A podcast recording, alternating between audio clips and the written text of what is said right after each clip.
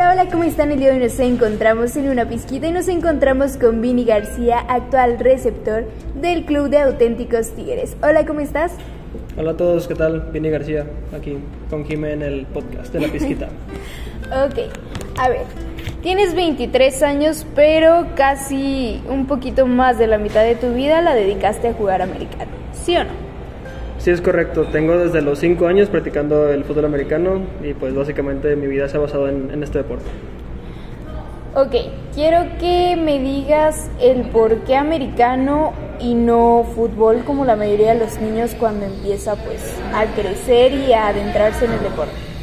Eh, bueno, este, el fútbol americano es un deporte que ha estado en mi familia desde, desde las épocas de mi papá. Este, mi papá fue jugador de americano desde joven él empezó también a jugar como a los 11 años, una cosa así. Entonces vivió su vida jugando americano en preparatoria, carrera.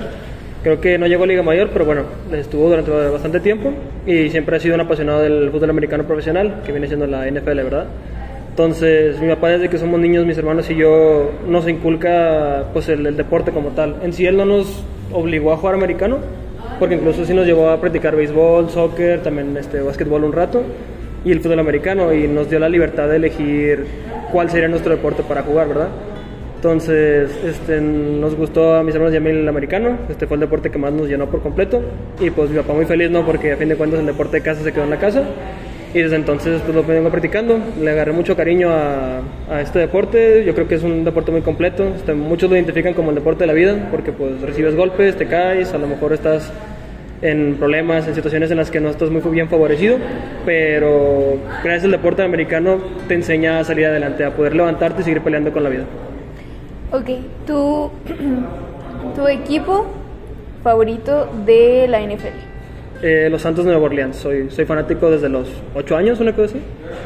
Y bueno, ¿este equipo tiene algo que ver con tu número 82 que te representa en Atléticos Tigres? ¿Sí eh, no, la verdad, este, no, no agarré el número por, por, ser fanático de la NFL. El 82 es un número que usó mi papá cuando era joven. Este, muchos lo conocían por usar el 80 y el 82, solo que mi hermano me ganó el 80.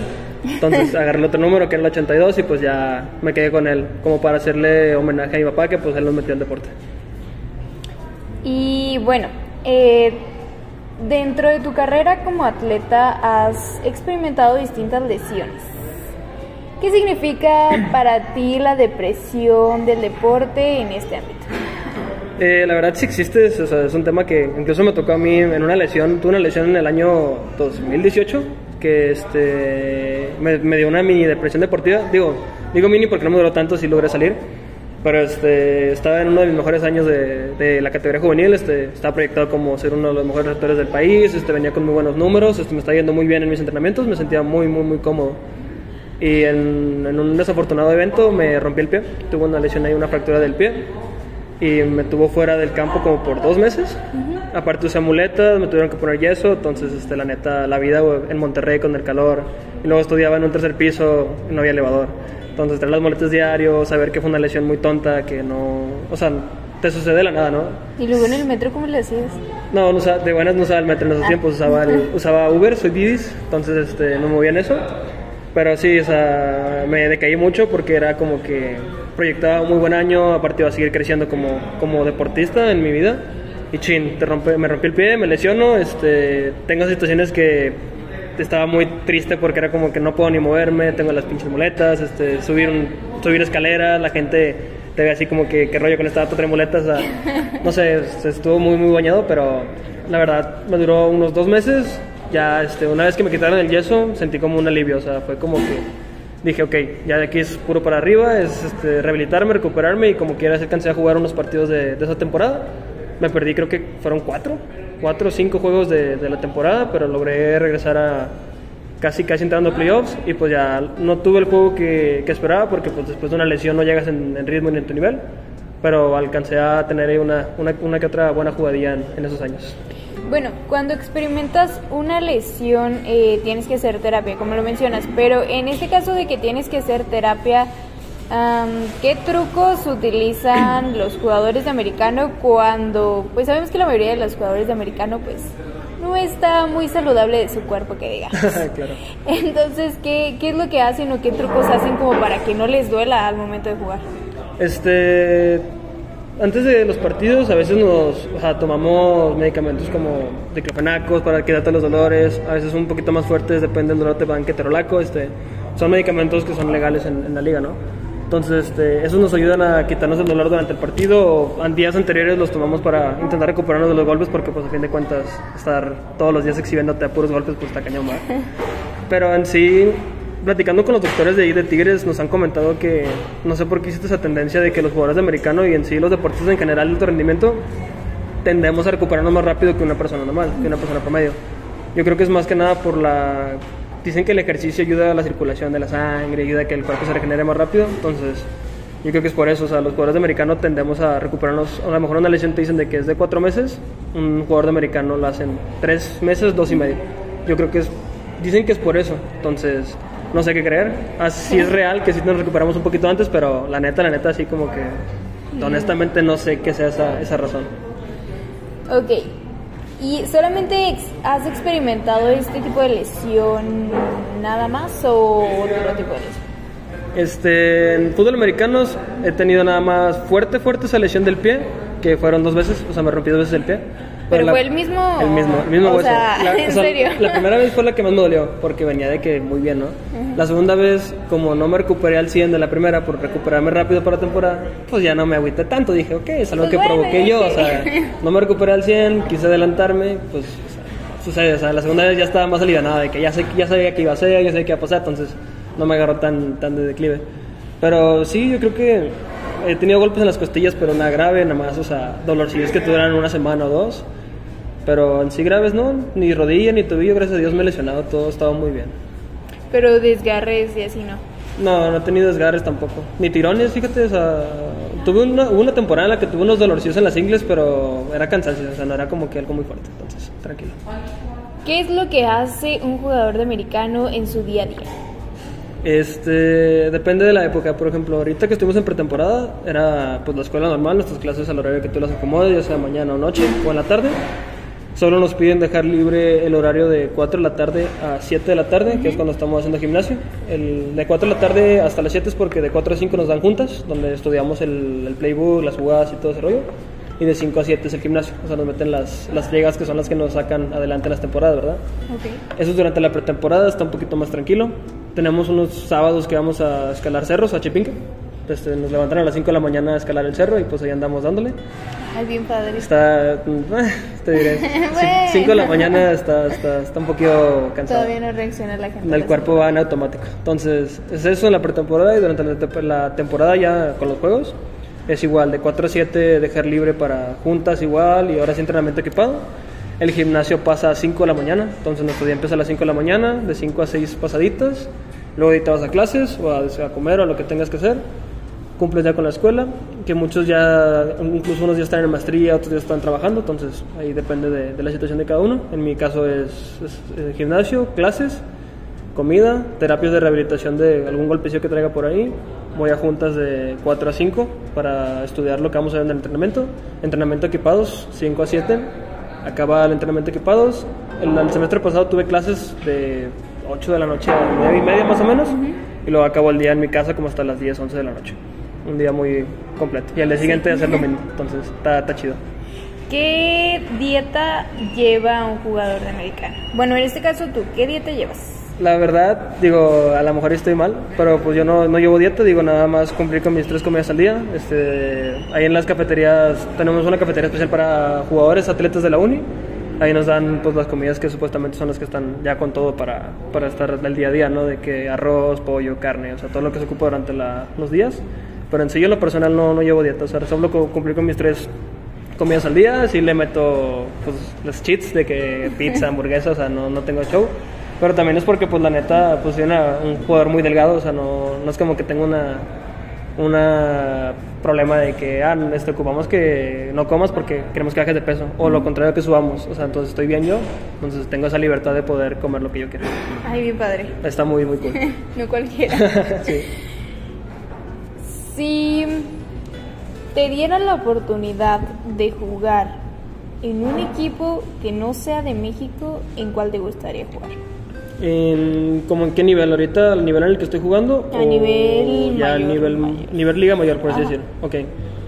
me gustaría, digo, si pudiera ser cualquiera, estaría en una universidad de Estados Unidos. Yo creo que a lo mejor los Longhorns de Texas, de Texas, me gusta mucho ese, ese equipo. Por la tradición, el estadio es muy bonito, este, los colores, está muy padre esa, universidad. Y si no, pues yo creo que si se pudiera, obviamente, en una universidad como la USC, la del sur de Carolina, los troyanos, en esas dos, yo creo. O sea, es, es como quien dice, una, en una situación soñada, porque pues son universidades que a mí siempre me han gustado desde pequeño y pues estaría cool poder representarlos. Si te toparas a tu jugador favorito, ¿qué le dirías aparte de que te tomaras una foto con él? Y que te autografiara el jersey y nada. Eh, la verdad de las cosas es que yo no soy muy, como que me emociono mucho, o sea, soy muy, muy, no serio, pero vaya, no, no soy muy expresivo. Entonces, si viera mi jugador favorito sería como que, ah, qué cool, o sea, un gusto conocerte, este, diría pues, lo que bien dices de que me firme algún autógrafo o algo y pues nada más. Si pudiera platicar con él, pues tendría una plática como, como ahorita, o sea, común, este, preguntarle que cómo es su vida el día a día, cómo sobrelleva el deporte con la familia, porque ya a fin de cuentas ellos son, ya trabajan para el deporte, cómo está la onda de los salarios, porque eso también me interesa. Este, y ya, o sea, no, no siento que sería como la raza de que se emociona y llora y de que, ay, qué un gusto conocerte, o sea, yo es como que, ah, qué padre, o sea, pude conocer a uno de mis ídolos, o sea, entonces Y no... bueno, ¿quién es tu ídolo? Ahorita de la NFL tengo dos. Uno es Drew Brees, el quarterback de los Nueva Orleans. Bueno, ya se retiró, pero era el quarterback que, por el que yo le empecé a ir al equipo. Y el- mi otro favorito es Jerry Rice, que es un receptor leyenda de los 49ers, el considerado el mejor receptor que ha habido en la historia de, de la NFL. Mi papá le gustaba mucho y pues yo crecí también viendo videos de él, de Jerry Rice, entonces me gustaría conocer a esos dos, estaría muy padre. Ok. Mm, sí. Bueno, tú actualmente también entrenas a personas. ¿Sí? ¿Estoy en lo correcto o me equivoco? Este, podría decirse que sí, pero de una manera muy oficial. O sea, eh, mi papá cuando estaba, o sea, cuando tenía su trabajo de coach, él era coach de Tochito ahí en Ramos Arispe. Este, mis hermanos y yo los ayudábamos a escuchar a los niños, era Tochito. Este, estábamos ahí de martes y jueves, creo, martes, miércoles y jueves. En la tardecita, de 6 a 8 más o menos, eh, coachando a niños, teníamos como 45, 50 niños, la verdad había mucho, muchos chavitos y ayudábamos a mi papá a coacharlos. Este, básicamente eso es lo que he hecho. En Monterrey anduve coachando un rato a categorías más grandes de fútbol americano, pero me salí por cuestiones personales, digo, de tiempos y la neta llegaba muy tarde a mi casa, entonces no, no se me hacía muy, muy cómodo. Pero ahorita actualmente, así que te diga, ando coachando, no. Ahorita no ando coachando a nadie, pero estoy buscando la, la oportunidad de coachar. Bueno, ¿qué se siente transmitir lo que sabes a, en este caso, niños? Eh, está muy padre porque, o sea, los niños son como esponjitas. O sea, que onda que les tienes que repetir muchas veces lo que tienen que hacer, de que, mira, corre por ahí. Y les dibujas, tú lo haces caminando, de que vas a hacer esto y esto literal, y no les sale. Entonces, estarles ahí diciéndoles de que, ok, corre así, corre así, corre así, hazlo así, hazlo así, ¿no?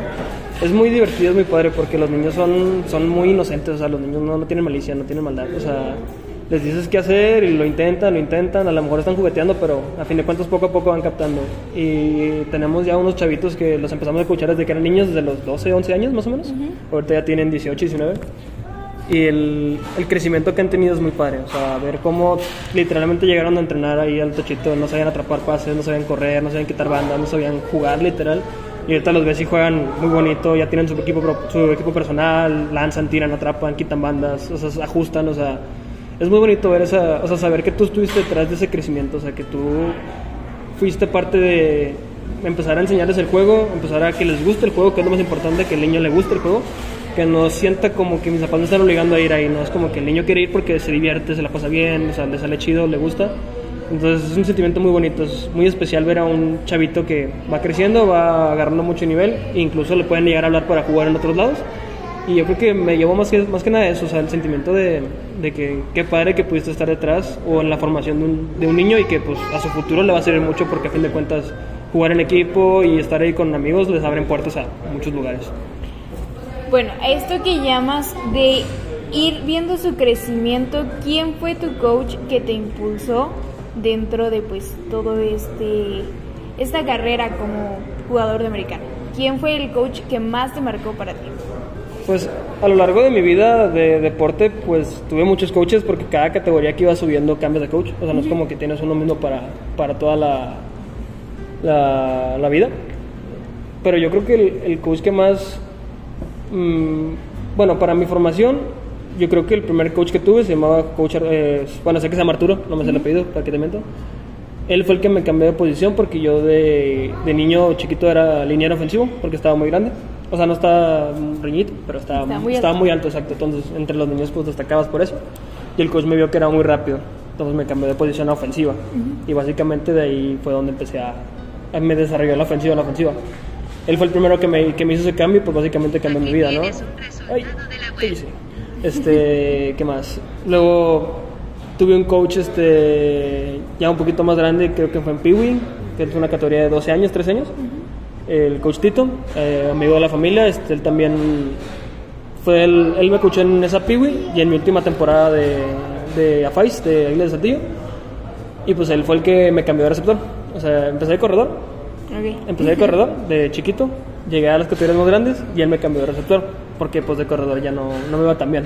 Y de receptor este, me puse más, más alto, más espigado, este, más delgado, y como que mi posición se quise receptor, y él me cambió. Entonces él fue el que me dio esa, como quien dice, el coach Arturo me, me metió a la ofensiva y el que me cambió de mi posición que era, era el coach Tito. Él fue el que me cambió a, a receptor. Básicamente el que me coachó así de toda mi vida fue mi papá.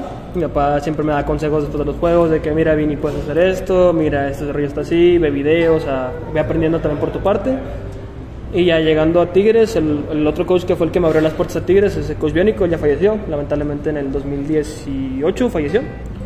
Miento, 17, 2017 falleció el coach. Este, él fue el que me, dio las, me abrió las puertas a Auténticos Tigres, el que me dio la, la oportunidad de irme a, a Monterrey, me dio la, la beca, los departamentos, todo lo que tengo ahorita. Él fue el primero que me lo ofreció. Entonces, esos tres coaches son los que yo creo que marcaron mi vida. Y mi papá. Mi papá está detrás de todo. O sea, mi papá es como que. Mi papá El es, el, es bueno, mi papá es el bueno, sí. ¿Qué se siente que tengas el honor de jugar con tus tres hermanos en un partido? Este, es algo muy bonito, es una experiencia que creíamos que nunca iba a pasar por el diferencial de años. Digo, mi hermano mayor a mí me lleva dos años y al más chico le lleva cinco. Ahí son cinco años de diferencia entre el más grande y el más chico. Digo, yo estoy en medio, pues X. Este, sí, el del medio no importa. Yo- Eso sé. yo- sí, el, el del medio no lo quiere, entonces este, está muy interesante, está muy padre. Es, una, es algo que creímos que nunca iba a pasar.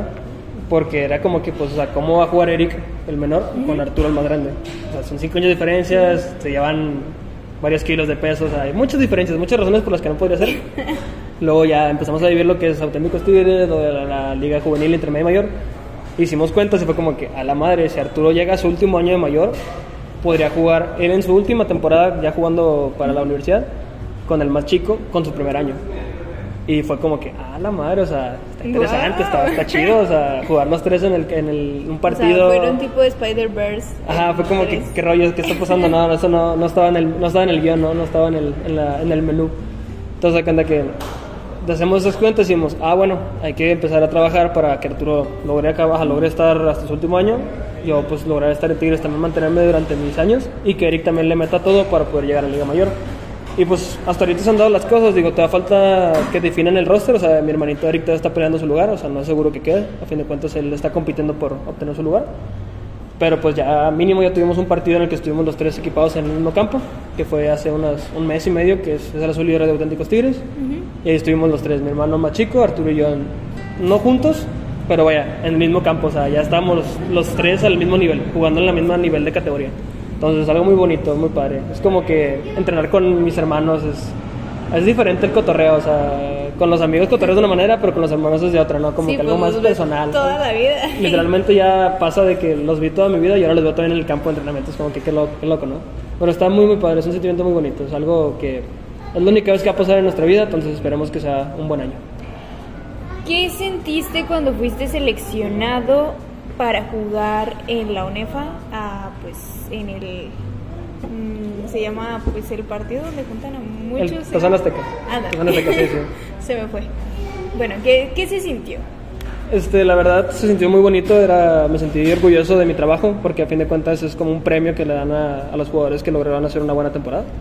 Este, estaba dentro de mis metas, yo desde que estaba en intermedio en juvenil, yo me veía de que, ok, quiero llegar a Liga Mayor, quiero ser de los mejores, o sea, a fin de cuentas me quiero preparar para, para llegar a hacer eso, ¿no? O sea, tener ese, ese nivel, y pues lograr ser seleccionado fue como lograr esa meta, o sea, de que ya, ok, lo conseguí, o sea, sentí una satisfacción de que todo el trabajo que traigo atrás, todo lo que me partí la madre en las pretemporadas, en los entrenamientos, dedicándole mi 100 a, básicamente mi 100 al deporte, rindió un fruto, ¿no? Ya logré obtener una, una selección azteca en Liga Mayor, porque ya había sido seleccionado de México en juvenil, en el 2017, pero la de juvenil, pues a fin de cuentas no es la mayor, o sea, son los chicos, o sea, es como que en mayor ya estás hablando de que son los más grandes del país de, a este nivel y estás, contra los, estás con los mejores jugadores de todo el país. Entonces fue una experiencia muy bonita, este, sentí mucha emoción cuando el coach me dio, dijo mi nombre de que los seleccionados al, al tazón de auténticos tigres son pues, tales jugadores y me mencionó. Dije, ok, si él pagó bien la temporada. Digo, siendo honestos, sí me lo esperaba porque yo sabía que había hecho una muy buena temporada, o sea, sabía lo que había hecho, contaba con que me hablaran para eso porque dije, ok, tuve una buena temporada, tuve buenos números, este, llegué a la final, hice ahí mis cosas, ¿no? Dije, ok, yo creo que merezco ir al tazón y que saliera mi nombre en, el seleccionado fue como que a huevo. O sea, sé como una satisfacción de que sí se logró, o sea, se consiguió el objetivo.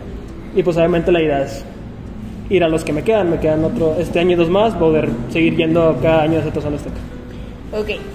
Eh, bueno, aquí mencionas que tu coach te dijo de que, ah, o sea, sí, sí eres seleccionado, pero ¿qué estabas haciendo el día que recibiste la noticia? Este, eran días después de jugar la final de la final de UNEFA, este, el campeonato nacional contra Borregos, habíamos perdido. Este, estábamos ya en los últimos días de pruebas, este, hacemos pruebas antes de empezar la temporada para ver cómo andamos en gimnasio y pruebas al final de la temporada para ver cómo acabamos de, de madreados, ¿no? Entonces estábamos todo el equipo reunido, el coach estaba dando sus avisos de, ok, los días de pruebas son estos, tales, este, estábamos literalmente todo el equipo, los 70 de roster, y el coach este, nos dijo de que dijo de que, bueno, aquí este, acabo, de, acabo de hablar con el, el como quien es el, el, líder del equipo, del, el que fue el, denominado líder del equipo de la selección, el coach en, el coach en cabeza de la selección.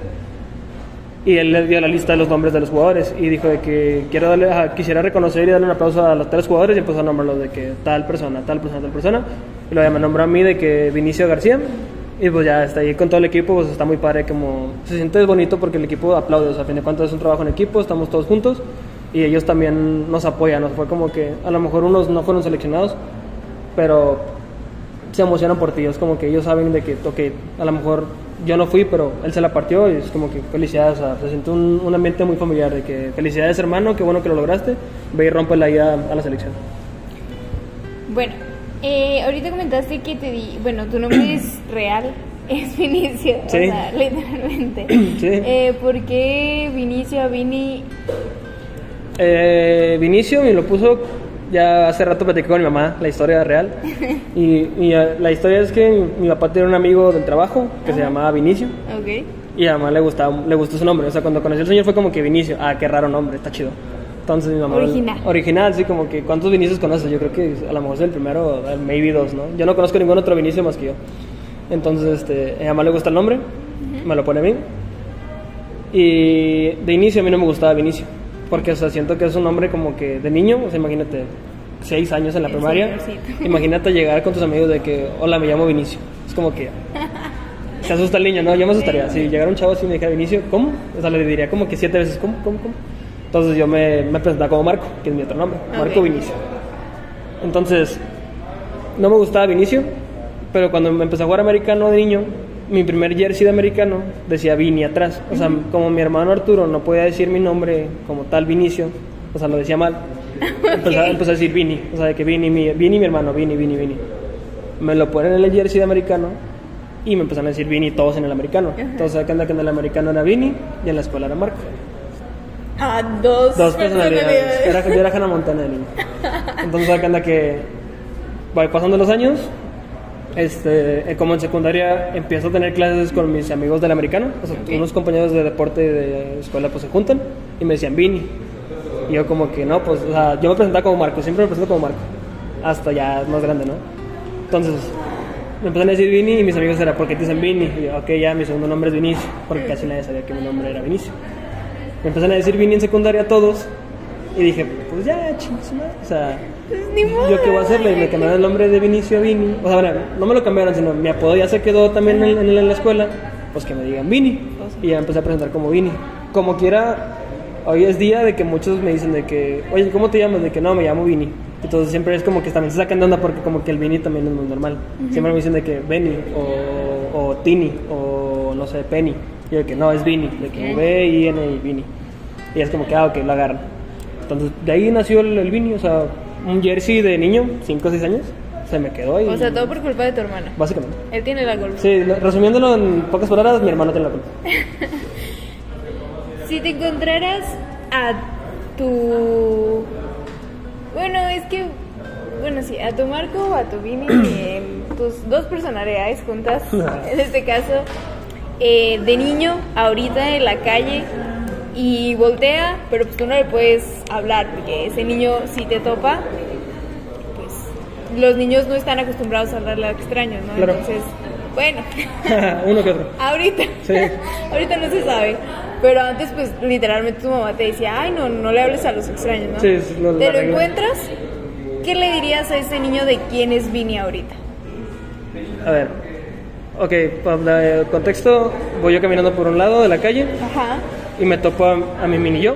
Sí, o sea, tú lo ves así Yo lo veo y es como que, ah, dices, soy, yo. soy yo de niño. ¿Qué le diría? Pero sin, o sea, ¿puedo spoilear o no puedo spoilear al niño?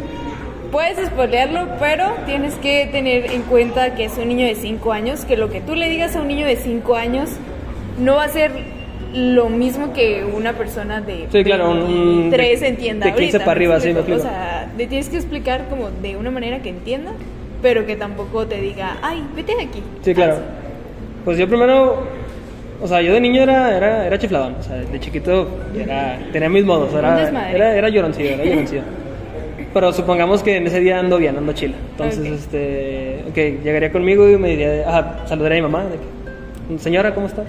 De que, ¿cómo, ajá, de que, ¿cómo está su hijo? Y así. Ya, empezaría a platicar, primero le saco plática a la mamá, ¿no? Porque pues, no es como que llegas con el niño primero. Ya, hice, hice plática con la señora, con mi mamá. Ya le diré al niño de que, de que le preguntaría de que cómo estás, que ajá, en qué grado vas de la escuela, cuántos años tienes, este, practicas algún deporte, y ya que me diría de que no, pues sí, primaria americana.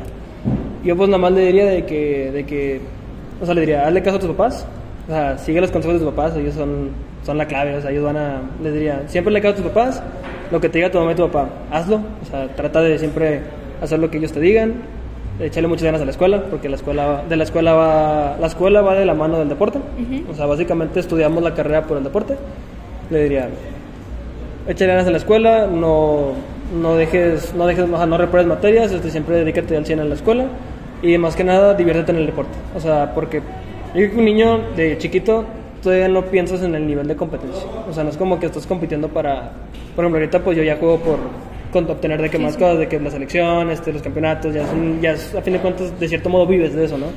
Como niño realmente vas al deporte a divertirte, o sea, vas a jugar, a divertirte le diría al niño de que, oye, pues, o sea, le diría, mini, mini, diviértete, o sea, ve a entrenar siempre con muchas ganas, échale muchas ganas, este, esfuérzate y diviértete, o sea, pásatela bien con tus amigos, haz amigos, este, disfruta cada momento y pues, ya si el niño lo quiere agarrar, pues sí, va, porque hay unos niños que les dices así Si como no, quiera, pues, ya, si no, pues, allá tú, ya, ya le, le diría de que tú ya más al rato a entender, tú sabes. Y ya, o sea, yo creo que sería mi interacción con los niños, o sea, así lo hago con los niños de que trato de decirles de que diviértanse, o sea, no se, no se enojen si no les sale, no te enojes si ves que no sale, o sea, tú diviértete, o sea, pásatela bien y haz lo tuyo. ¿Cómo es que divides el divertirte y el competir dentro de un campo? ¿Cómo es que lo tratas en este aspecto más que nada psicológico y el no tener como que, ay, es que, o sea, bueno, en este caso en el americano tiempo, eh, tiempo en el campo, Ujú. tiempo en contra tu contrincante, por así decirlo, y que a veces se conocen porque pues se han visto en otros lugares eh, cómo es que tratas de ya sea una amistad, el tiempo y pues el, pongámoslo así, que van perdiendo así, ¿cómo, cómo englobas todo, todo eso para no atacar de una manera ofensiva, ya sea en un juego? O sea, que todo eso llegue a un balance y que te diviertas aparte de que te estreses. Este, yo creo que la clave está ahí en la, en la mentalidad, ¿no? O sea, por ejemplo, yo so- soy una persona muy nerviosa, o sea, cuando juego so- me pongo muy nervioso. No soy un chavo que pelee. O sea, sí me ha tocado tener ahí me- que el jugador contrario me dice cosas, o sea, pero pues por mi forma de ser soy muy muy Pasivo. muy pasivo, o sea, a mí me dices cosas y es como que, ok, o sea, no te voy a contestar, o sea, eh, si vas a decirme algo, demuéstrame en el juego, ¿no? O sea, hazme una buena jugada y ok, que casi me pasa, ¿verdad? Entonces, este, ahí humildemente, nada, este, Yo creo que mm,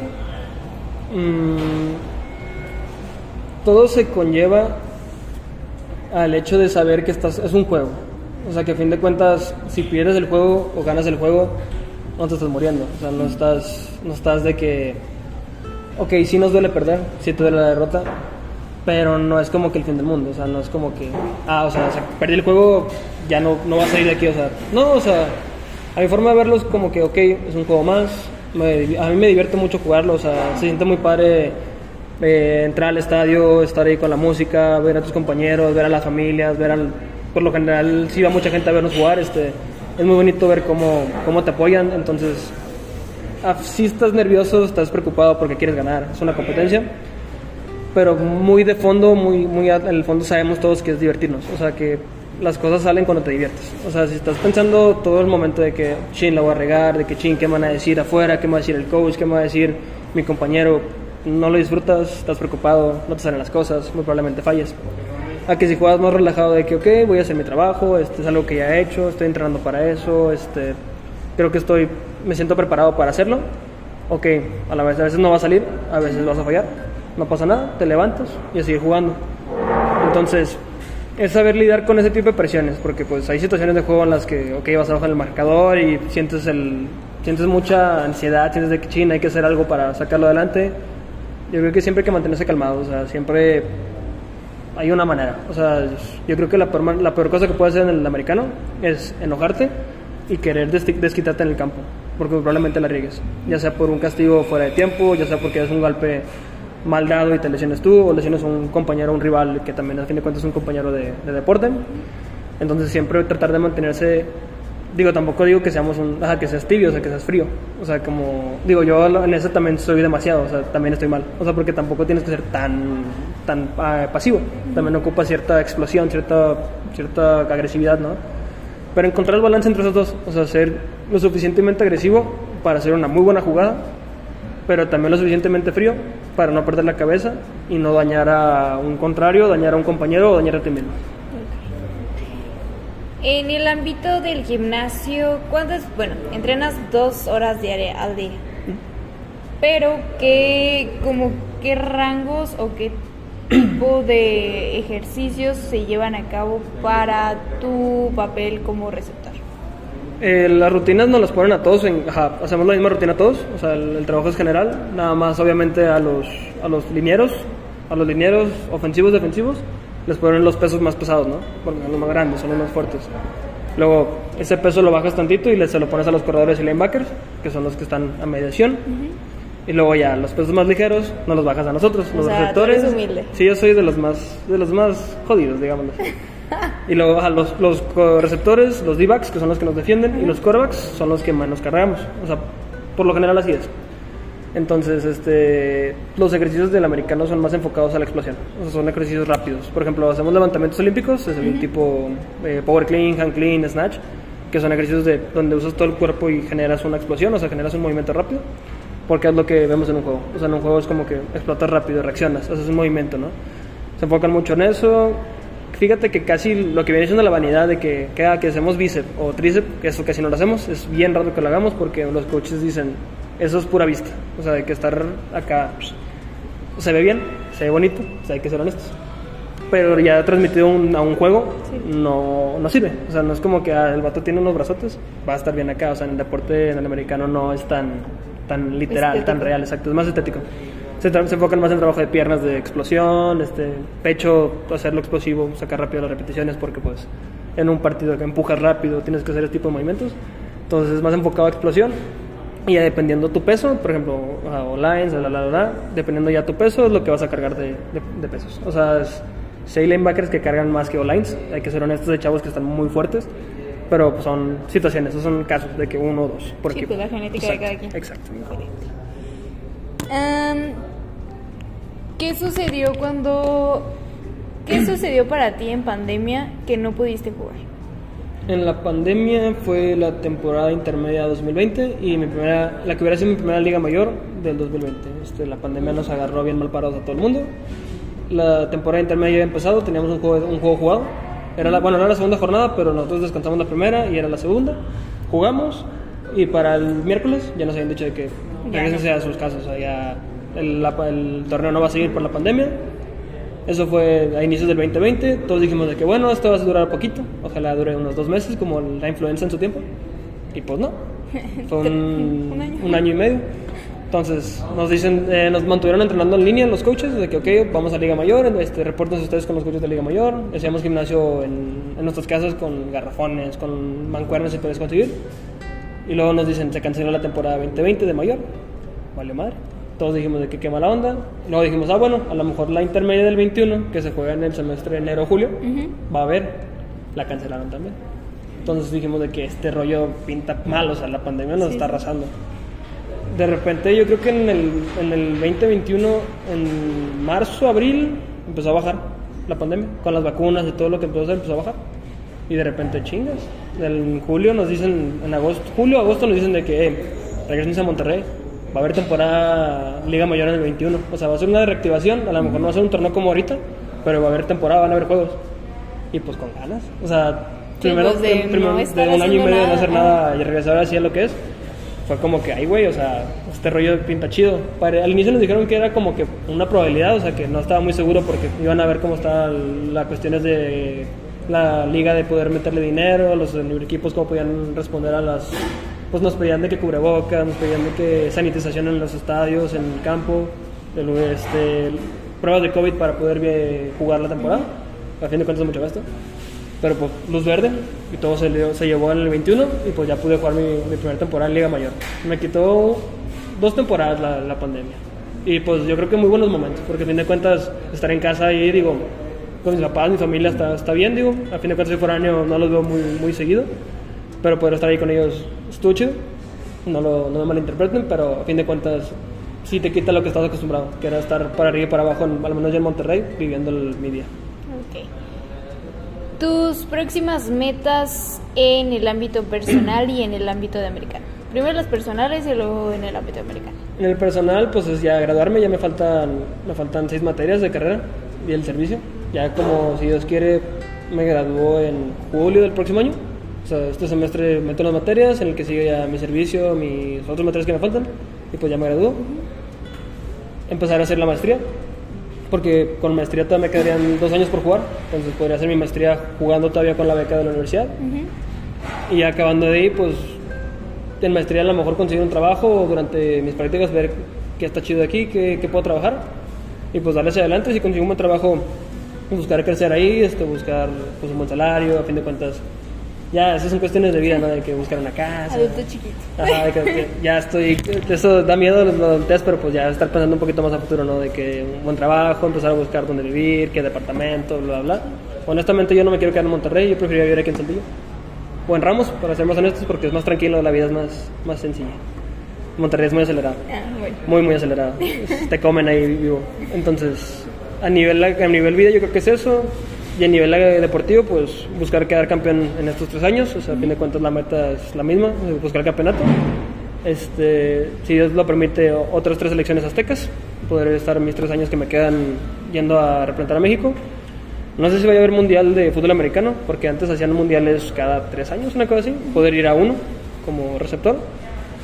Y pues ya después de eso, pues dedicarme a, yo creo que meterme a coachar, este, poder seguirme, seguir en ese ámbito del deporte, o sea, porque no me veo, mi vida no la veo fuera de, o sea, alejándome completamente del deporte, o sea, acabo mi liga mayor y me quiero mantener en algo cerca al deporte, ya sea como coach o si sigo jugando en algún lado, pues seguir jugando. Ahí sí ya pues depende de lo que diga el futuro, ¿no? Y en el, si Dios lo permite, que el Tochito se haga deporte olímpico. Si Dios quiere ir en el 2028 a representar a México en el Tochito. Es una de mis metas más grandes. O sea, si se logra hacer deporte olímpico, hacer mi proceso para poder ser seleccionado nacional de Tochito y pegar en el 2028. Ok. ¿Qué consejo le darías a los niños que quieren iniciar en el ámbito del deporte? niños y niñas que quieren iniciar en el ámbito del deporte. Eh, decirles que, bueno, que cualquier deporte que practiquen está bien. O sea, fútbol, soccer, natación, este, incluso alguna, si no es deporte como, ah, vaya, no que no es deporte, sino una actividad extracurricular como un baile, arte, pintura, que lo hagan, que este, te desarrolla muchas habilidades que en la escuela no vas a ver, que en tu casa no vas a ver. Que este, a lo mejor ahorita es más difícil porque ya los niños están más metidos en, la tecnología, que videojuegos, que celulares, este, ya desde los 6, 7 años ya manejan mejor el celular que uno, los niños. A los 3. Entonces ya está cañón, pero bueno, que logren encontrar un balance entre poder hacer deporte y poder usar la tecnología, o sea, que también la tecnología no tiene nada de malo, o sea, simplemente saber distribuir tiempos, ¿no? Que le echen muchas ganas, que sigan sus sueños, que, o sea, a lo mejor les van a decir que en mi caso yo era muy flaco, siempre he sido muy delgado, me decían de que no tenía el gimnasio para llegar a Monterrey, me decían que a lo mejor me iban a romper el logo luego, o sea, simplemente te dicen muchas cosas de que no puedes hacer. Tú aférrate, métele muchas ganas, tú dedícale el 100 a, a lo que te gusta hacer. Y más que nada no te rindas, digo, porque en la vida vas a tener muchas veces que te vas a ver por abajo, o sea, vas a saber, vas a ver que las cosas no funcionan, vas a ver que estás perdiendo, vas a ver que estás en una situación que simplemente Tú vas a decir de que, ok, no, no va a salir de esta. Tú tranquilo, échale ganas, dedícale, métele tu esfuerzo al 100% y vas a ver que poco a poco vas a saliendo de cualquier situación. O sea, más que nada eso. Ok. Eh, nos da mucho gusto que aceptaras y que invirtieras un poquito de tu tiempo en esta entrevista y pues de mi parte esto. Eh, pues nada, muchas gracias por invitarme aquí al podcast, este, muy feliz, la verdad fue una plática muy bonita, este, también qué bonito poder contar mi historia, ¿no? Este, es, es, lindo que a lo mejor la gente, digo, los que me conocen dicen, ah, conocer un poquito más de mí, de mi forma de ser fuera del deporte, y los que no me conocen, que pues qué bueno que ahí van conociendo un poquito más de mí y más que nada que se acerquen al deporte, ya sea americano en este caso, soccer, lo que sea. Y pues gracias por, por la oportunidad de, de, estar aquí contigo. Muchas gracias a ti y los esperamos y que sigan escuchando este podcast en Apple Music, Google Podcasts, Spotify y Anchors como una pizquita.